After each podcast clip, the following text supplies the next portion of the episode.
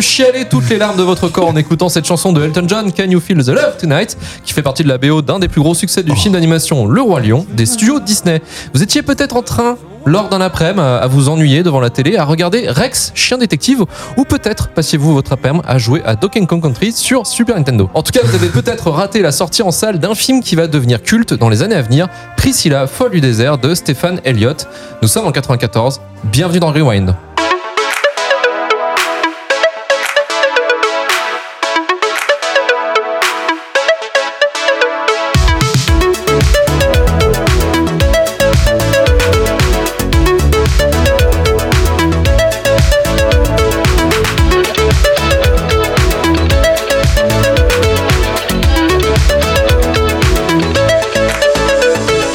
Salut à tous, c'est Luc Le Guenec et bienvenue dans Rewind, le podcast de cinéma cherchant les films cultes au travers de l'histoire du cinéma.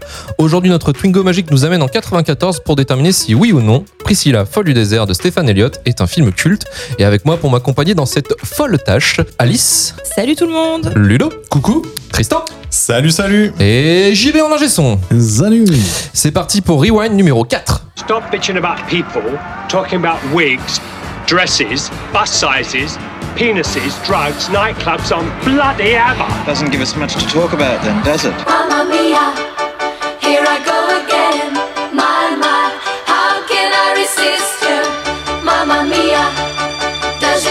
Priscilla, folle du désert ou The Adventures of Priscilla, Queen of the Desert en VO, sorti en 94, film australien écrit et réalisé par Stéphane Elliott, produit par Polygram Filmed, avec un budget de seulement 2 millions de dollars. Au casting de ce film, nous retrouvons notamment Terence Stamp, Hugo Weaving, Guy Pearce et Bill Hunter.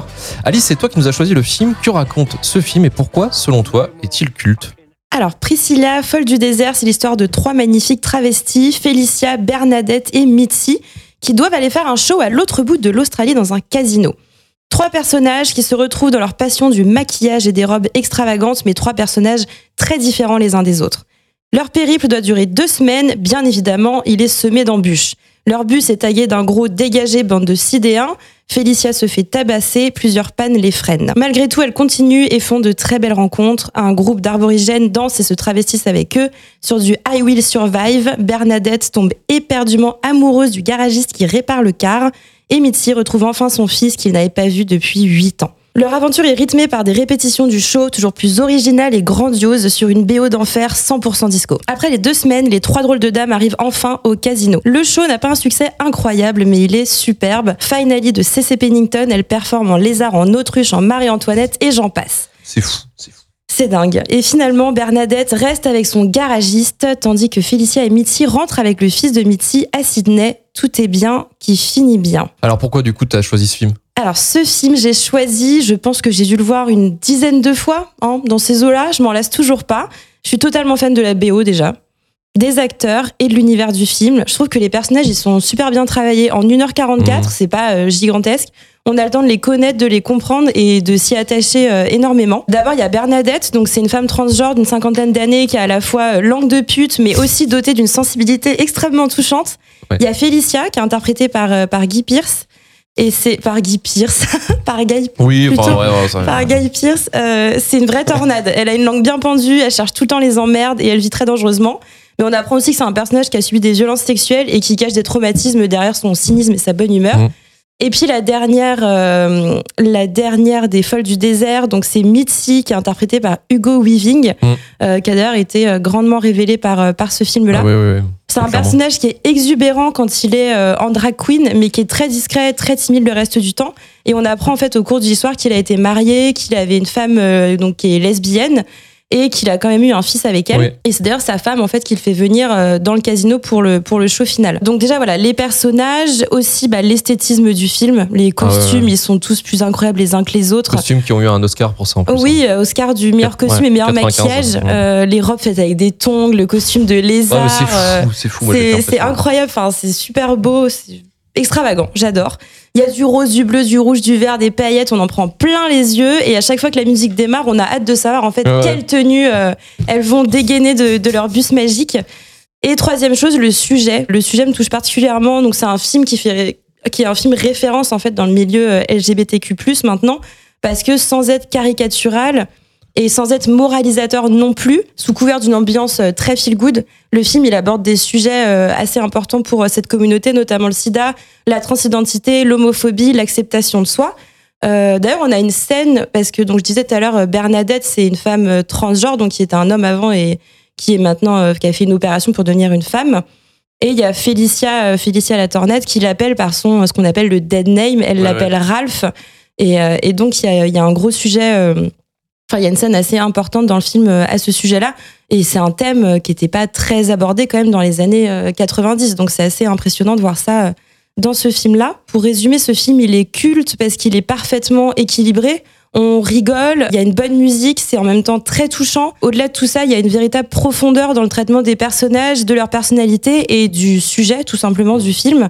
Donc c'est un film que moi je regarde euh, avec un sourire extrêmement niais à chaque fois et que qui me donne très envie de sortir en boîte de nuit parce que la BO elle est juste euh, Allez, elle est juste incroyable. Donc, euh, donc voilà, pour moi, c'est c'est un film culte. Il est équilibré, il est esthétique. Le sujet est, est très intéressant et, et bien traité. Et puis surtout, bah, c'est un film qui a révélé euh, deux monstres du cinéma, Guy Pearce, qu'on retrouve ensuite Mmh. dans Memento, dans, Ouais, dans. Des Hommes sans loi, Prometheus, et puis euh, Hugo Iron Weaving, Man le, 3 aussi. voilà, Iron Man 3, et puis euh, Hugo Weaving, le, le grand méchant de Matrix, euh, qui est aussi dans V pour Vendetta. et le- ce cher monsieur, et puis aussi dans Le Seigneur des Anneaux. Ouais. Et il joue le chef, euh, le chef des elfes. C'est ça, le Moi, chef je- des J'ai aucun elfes. respect pour euh, la, moi, le truc des Seigneur des Anneaux. Enfin, les Moi non plus, ne t'inquiète pas, Luc, euh, je, je te rallie. J'étais obligée de le mettre, mais euh, j'avoue Euh, que bon, à contre-coeur. C'est un petit film de merde. Donc voilà, toutes les raisons pour lesquelles euh, j'ai choisi ce film et, euh, et pourquoi, à mon sens, il est culte. Pour moi, ce, ce film-là, c'est un sans faute, tout simplement.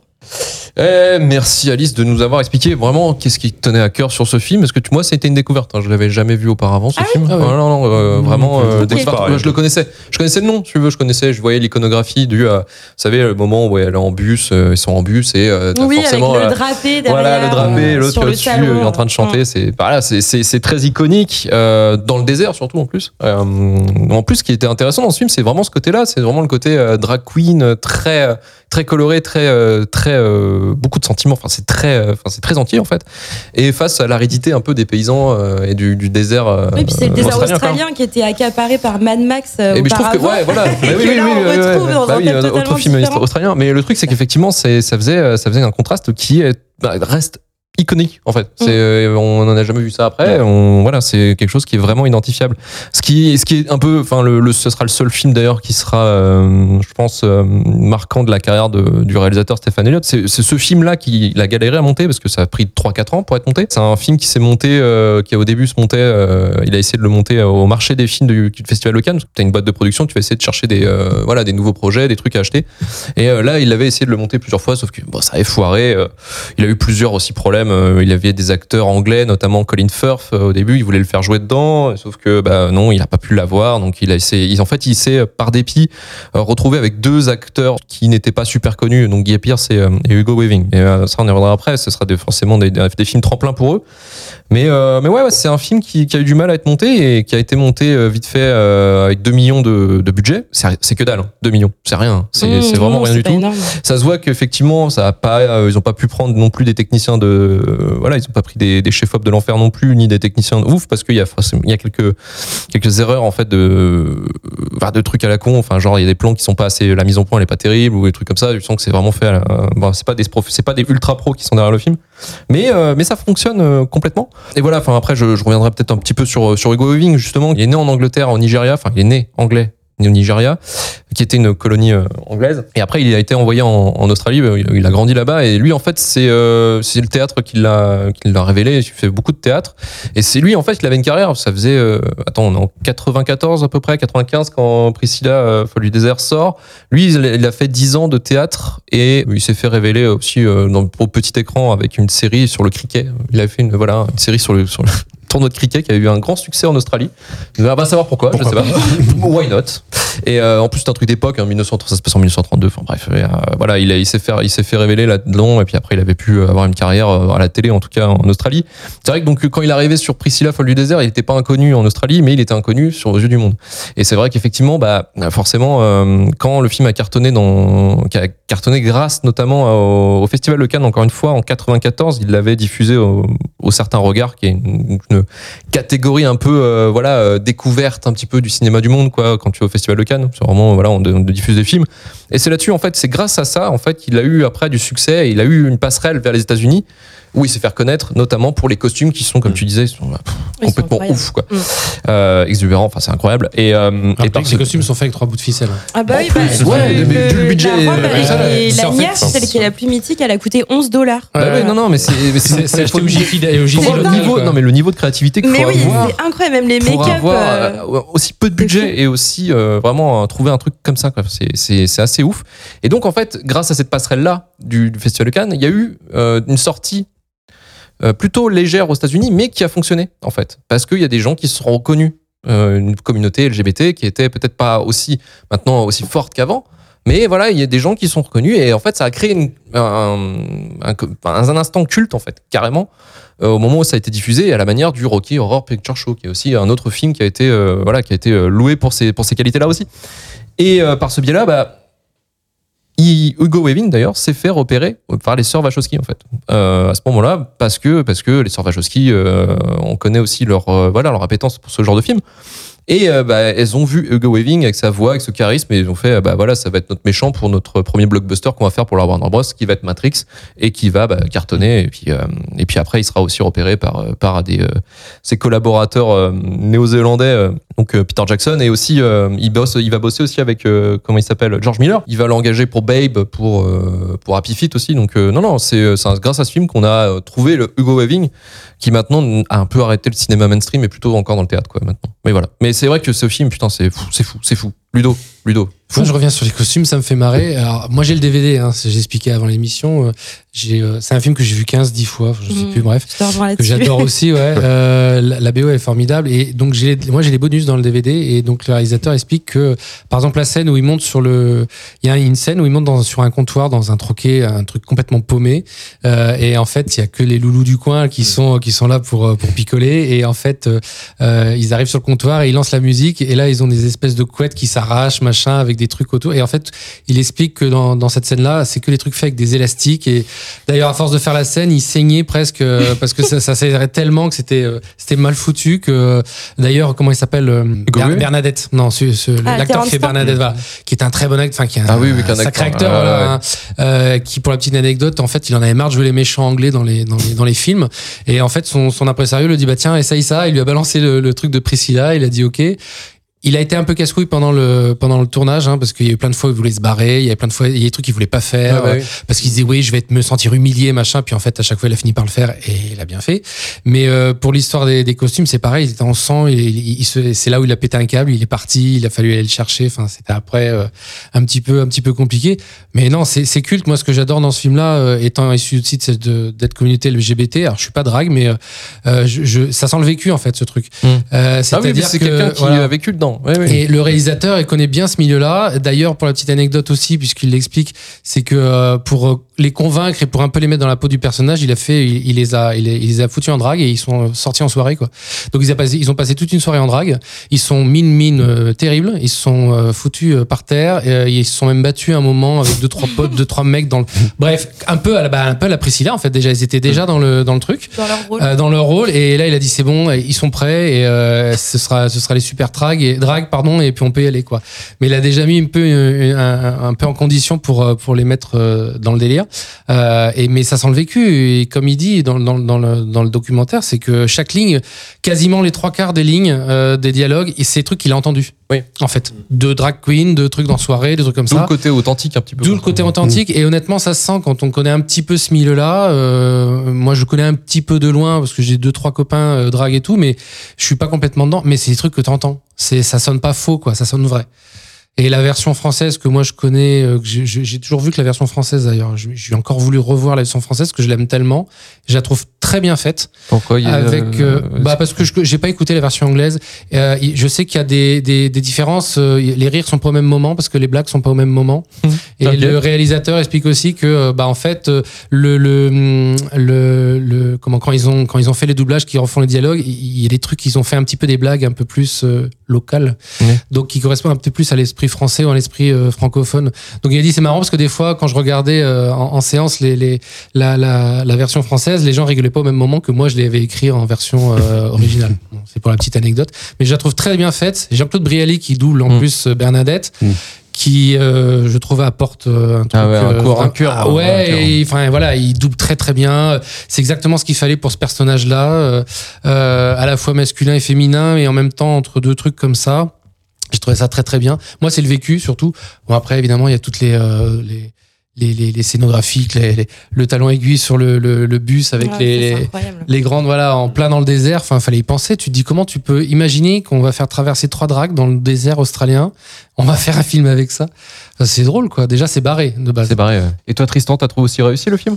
Euh, je le trouve réussi au niveau du sujet abordé. Je trouve que je vous rejoins sur les sur les sujets euh, sur les sujets défendus, tout ça. On retrouve euh, on retrouve beaucoup de choses dans le film. Moi, il y a une scène que à laquelle j'ai repensé là euh, juste juste à l'instant, la scène où il y a la jeep qui qui vient pour aider Ah le oui, bus et ils du coup, ils en fait, ils repassent, ils, ils- partent tout de suite et ça Ouais. sent le vécu. En fait, c'est quand Ouais. c'est quand tu dis que ça sent le vécu. Je pense que c'est un C'est drôle le et genre de en même moment temps. euh, du coup euh, Bah, c'est la peur de l'inconnu, quoi. ouais, mais auquel doivent être confrontés ces, ces- ben, la- alors que, les mecs, alors que les mecs, ils viennent de chasser un kangourou, tu vois. Ouais, non, mais totalement, totalement fou, quoi. Mais, euh, mais ouais, sur les scènes costumées, incroyable, dans la, la- surtout la scène de fin dans le casino avec euh, l'enchaînement sur, sur la même euh, musique, euh, avec euh, un, nombre de, un nombre de costumes. Je sais pas combien il y a de costumes d'ailleurs sur cinq ces. ou six, je pense. cinq ou six, euh, ouais. L'autruche, Marie-Antoinette, les lézards. Ouais, c'est incroyable, Ouais, super, fou. super beau costume. J'ai bien aimé le personnage de Bob aussi, euh, qui, qui se laisse porter par l'aventure. C'est dans le village, dans le deuxième village. Oui, le quand il est- garagiste. le Bob, garagiste, euh, euh, mm. Qui, euh, bah, qui, tombe, euh, qui tombe en amour pour, euh, pour le personnage de. Bernadette. Bernadette. Non, c'est Ouais, Bernadette. Bernadette, c'est ça Mais qui sortait, il sortait Ouais, avec c'est une ça. femme qui s'appelait Cynthia. Qui, ouais, qui faisait Oui. du ping-pong Qui show. faisait le ping-pong show. Ça ouais, aussi, ça sent le vécu. ouais. C'est un personnage qui a fait sympa, polémique. il hein. Il y avait une mini polémique Oui, euh, parce qu'il disait niveau des, mi- des Ah minorités, Minorités, euh, voilà, ils mettent une asiatique dans le film et c'est C'est une euh, tarée, une tarée euh, Pour l'histoire, euh, il se retrouve marié malgré lui parce qu'avec une soirée bien arrosée, Putain, oui, il et il l'explique, se réveille le lendemain et il est marié avec cette nana là parce qu'elle lui a fait signer un truc pendant qu'il était bourré et voilà c'est sa femme. Mm. Donc il se retrouve et elle se retrouve enfermée, enfin euh, elle se retrouve enfermée dans, un- dans, un paumé d'Australie elle a du mal à, à faire abstraction de Mm. son passé peut-être de showgirl on imagine parce qu'elle Mm. elle gère bien le public quand même. Oui, On va dire ça. C'est elle, captivé. se- voilà, elle se retrouve à, à péter un câble et elle, elle, elle s'invite dans, dans la soirée où il y a la fameuse scène où il danse sur le, le comptoir. Mm. Et là, en fait, elle écrase tout le monde, euh, elle dégage les, les dragues et puis c'est elle qui prend le, C'est le c'est elle qui fait la star et tous les mecs sont en transe parce qu'elle fait des trucs un peu, voilà. Ça faut Ah, les voir. c'est incroyable. Oui, oui. Ah, c'est incroyable. oui. Elle a un très bon périnée. Voilà. Mais ouais, j'ai beaucoup aimé ce personnage euh, de Bob. Hein. Euh, et, euh, et aussi le personnage de Félicia, euh, le plus excentrique euh, du Mm. coup des trois, qui j'ai adoré sa folie, l'interprétation de Guy Pierce euh, incroyable aussi, et la BO aussi, la BO euh, Ouais, de incroyable là-bas, Village People, enfin des, des grands noms du disco euh, des années 90. euh, c'est ça fait, enfin ça fait du bien en fait de de d'entendre ce- Mhm. ces musiques là dans un dans un film et euh, ça donne de l'impact aussi aux scènes de spectacle tout ça c'est euh, j'ai trouvé ça j'ai trouvé ça super intéressant sur le plan un peu plus négatif le bah, les personnages de de Mitty que je trouvais un enfin un peu plus plat dans ses émotions Euh, il est un peu renfermé en fait tout au long du film je trouve il y a qu'à la fin où il, Oui. il retrouve son fils où Oui, là, il il, se une- révèle un peu mais euh, vrai qu'il est assez, il est assez, il est écrasé par euh, le personnage de, Ouais, de voilà. C'est plus, euh, Ouais. c'est plus le, le rapport en fait entre les personnalités qui est, qui est, qui est un peu, euh, qui est un peu déséquilibré, on va dire. Je voulais juste revenir sur Ouais. Félicia. Félicia qui est doublée par Emmanuel Curtil, il me semble. Oui, exactement. Euh, et on en reparlera sûrement euh, dans une prochaine émission. Très grand doubleur. Ok. Il fait beaucoup de doublage. Et après, ouais, c'est le- plus le scénario où euh, effectivement c'est un, c'est un road movie hein, où, où du coup euh, on sait pas trop à quoi on, on va s'attendre, on va faire des rencontres tout au long du film, mais euh, mais du coup un peu du mal à me repérer dans le scénario, savoir euh, où est-ce qu'on en est, quels sont les vrais objectifs en fait euh, de, de l'équipe. Mais, mais sinon, ouais, j'ai j'ai beaucoup aimé, le film. C'est un film qui sort des sentiers battus, on va dire. J'aurais aussi apprécié un- avoir un peu plus d'éléments sur l'histoire des personnages, de Mm. leur évolution, de comment comment euh, sont arrivés à, Oui. bah, à se rencontrer aussi. Euh, Enfin, parce que c'est intéressant ces petits flashbacks qu'il y avait au- au- euh, pendant le film. De, Oui, y a- ces inserts, c'est très postmoderne avec euh, notamment le, oui, les, les inserts de flashback, euh, différentes histoires, notamment des histoires un peu troublées en fait, qui sont pas forcément la vérité. Notamment, on parle euh, du trauma de, Mm. de Mystique, justement, qui, ouais, c'est c'est raconté de façon humoristique, mais en fait, on sait que c'est plus grave que ça. Quoi. Ouais, bah oui, on sent qu'il y a, que c'est lourd, quoi. et Ouais, ça- ouais. Mm. Puis en plus, c'est, il le passe à un instant où ça fait lien avec, euh, avec euh, quelque chose qu'ils rencontrent pendant leur road trip. Et par exemple, je crois qu'à un moment donné, c'est Félicia qui se fait, euh, qui se fait un peu euh, chahuter par, enfin chahuter plus que ça même, par, euh, ouais. qui se fait un peu, un, Ouais. un peu tabasse même en plus hein, par, par les, Pas loin, ouais. les, euh, les Les ouvriers, du quartier ouais. là et qui se fait défendre par Bob justement. Mm. Et je pense que c'est en lien avec cette scène. On voit, euh, on voit le, Le trauma. oh, le trauma de, de Félicia, Félicia, c'est ça. En fait, ils ont vraiment voulu garder l'ambiance feel good, euh, même en abordant ces sujets-là qui sont extrêmement durs. Ils ont vraiment Mm. voulu garder la, la bonne ambiance. C'est un film souriant et pas moralisateur Et ou ça, a été, plombant. Quoi. euh, et ça a été adapté en comédie musicale, du coup. Oui, Il y a bah, fait une à tournée Paris, mondiale, euh, il y a aussi à Paris, il y avait eu sur le, je crois que c'est le théâtre du Casino de Paris, il me semble, si je Mm. dis pas de conneries. par rapport à ce que vous étiez en train de dire là, je pense que c'est l'esprit drague justement, c'est-à-dire que même si euh, même s'il y a des galères, même si euh, on a une vie de merde, en fait tu continues à faire le show et c'est paillettes et il faut Ouais. sourire et machin. Et je trouve que ça correspond bien à l'état d'esprit du film en tant que drague. T'es vraiment pris dans un tra- dans un dans un road movie de tra- de drague pardon D- d'été c'est pas évident. Euh, et euh, et ben en fait euh, c'est ça. Faut continuer. Donc faut continuer à avancer dans le désert. T'es en panne tu continues. Et euh, t'as des traumas tu continues. J'aime bien aimer moi ce, ce côté là Mm. un petit peu Ouais, oui. euh, je must go on quoi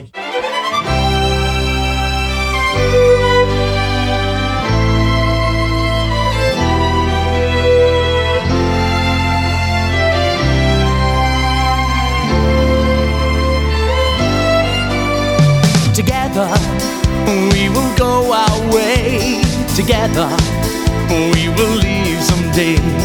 Together, your hand in my hand. Together, we will make a plan. Together, we will fly so high. Together, tell our friends goodbye. Together, we will start life new. Together. This is what we'll do. Go west. Life is peaceful there. Go west. Lots of open air. Go west. C'est le cultomètre, notre échelle pour déterminer le niveau de culte du film de cet épisode. Et on va voir combien, par exemple, Tristan, as-tu mis sur 10 Ah, Priscilla, Alors. Folle du désert. Euh, sur 10, moi j'ai mis la note de 6,5 sur 10. Euh. J'ai passé un bon moment. Il y a, je trouve que il y a, au niveau du scénario, j'aurais aimé un peu plus de, de choses un peu plus, euh, un peu plus claires, un peu plus euh, tenantes dans, dans le parcours des, des, des trois personnages. On connaît, Mm. ça manquait d'Alzheimer, c'est ça Et Ah, puis un euh, peu. une écriture en plusieurs niveaux. ça il aime bien les films de C'est ça. 3h30 à peu près. Exactement. Un, petit, un petit passage avec une thérapie ou un truc qu'on comprend Oui, voilà. tout le trauma. Mais, euh, mais ouais, sinon, euh, grosse claque au niveau des costumes, au niveau de la BO. Ah ouais. Il y a rien à dire. c'est- C'est très divertissant, très plaisant à regarder. Et, euh, et ouais. Donc 6,5. 6,5 sur 10. Ludo. Et moi, c'est un 8. Oh, Je suis obligé, hein, c'est culte pour moi. Je l'ai- je- il est parti, sorti en quoi 93 80 94. 94. Mm. Donc voilà, j'ai, j'ai- je, je l'ai vu plein de fois. C'est, je sais très bien que je le re-reverrai euh, d'ici quelques temps. Euh, euh, moi, j'ai toujours plaisir. Donc, euh, et puis c'est culte. Euh, Ah oui, forcément, mais sur, Allez. sur le terme de cultomètre, c'est 8 sur 10, on est d'accord. Exactement, bon pour moi, c'est 8 sur 10. Bien sûr. Euh, moi, je vais mettre 7 sur 10 également. Euh, Enfin, moi, ça a été une putain de sacrée surprise. Ouais, je ne la connaissais pas, le film. euh, Je l'avais jamais vu auparavant. Et là, c'est vrai que de le voir, là, avec, euh, pour, euh, disons, dans un contexte où il faut, euh, faut essayer de déterminer vraiment le niveau de culte, entre guillemets, du film, euh, un bon petit 7 sur 10, que pour moi, c'est pas forcément, le- c'est ma, enfin, c'est pas, ça me touche pas vraiment. je- C'est pas, c'est pas ma communauté, entre, entre guillemets, mais euh, j'aime beaucoup le principe. mais non, mais non, mais non, je suis désolé, je suis désolé. Désolé, je instant vérité. Euh, et euh, mais par contre, effectivement, c'est un, un bon petit film, euh, un petit budget, il s'en sort très bien. Et euh, ouais, comme vous dites, bah, les musiques et les costumes, quoi. Enfin, c'est, incroyable. Et puis, c'est un film effectivement qui a euh, quand même envoyé deux acteurs euh, dans, dans l'échelle mondiale après du, du, du- cinéma, quoi. Donc voilà, c'est pas un film, c'est pas un film qu'il faut oublier. C'est un film assez intéressant. Voilà, donc un 7 sur 10. Et Alice, avant de passer à JB. Alors moi, Priscilla, il est dans mon top 5. Je le Ah oui. regarde. euh, ah bah, je le regarde, mais vraiment très régulièrement. Là, je l'ai rematé pour l'épisode, mais je l'ai peut-être vu il y a six mois. Et je me suis dit, oh, je vais en avoir marre. Pas du tout, pas du tout. Je l'ai regardé avec exactement la même tête que d'habitude, c'est-à-dire un énorme sourire niais.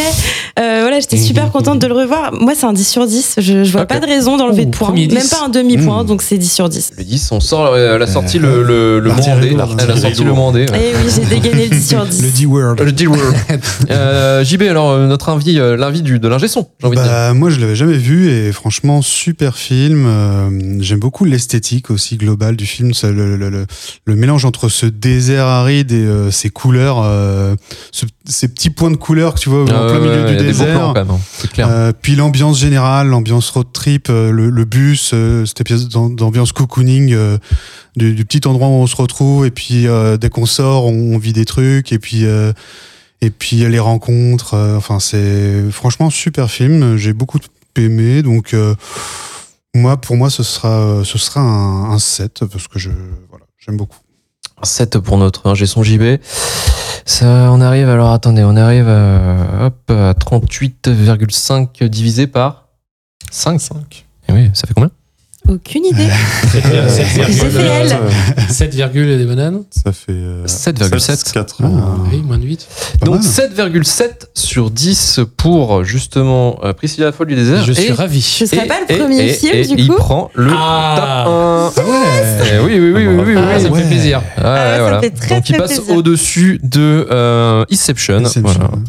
Inception prend la place Il y a- deuxième. Il y a moins de paillettes. Il y a moins de paillettes, donc forcément, ouais, bah oui, oui, voilà. Bah, ouais, les gars.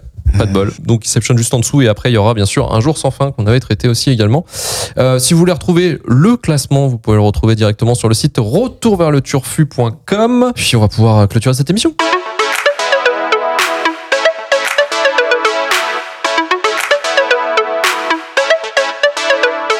Merci Tristan, merci Ludo, merci, Merci. Merci. Alice. Retrouvez-nous la semaine prochaine pour vous parler d'un nouveau film. Rejoignez-nous sur Twitter, Facebook, Instagram, at Rewindcast. 5 étoiles sur Apple Podcast, Podcast Addict, Spotify avec en commentaire un film dont vous souhaiteriez qu'on place dans notre émission. Retourvoiturefus.com pour trouver tous les épisodes de Rewind et de Shitlist. Partagez un maximum le podcast. Salut Bisous. Ciao Salut, salut.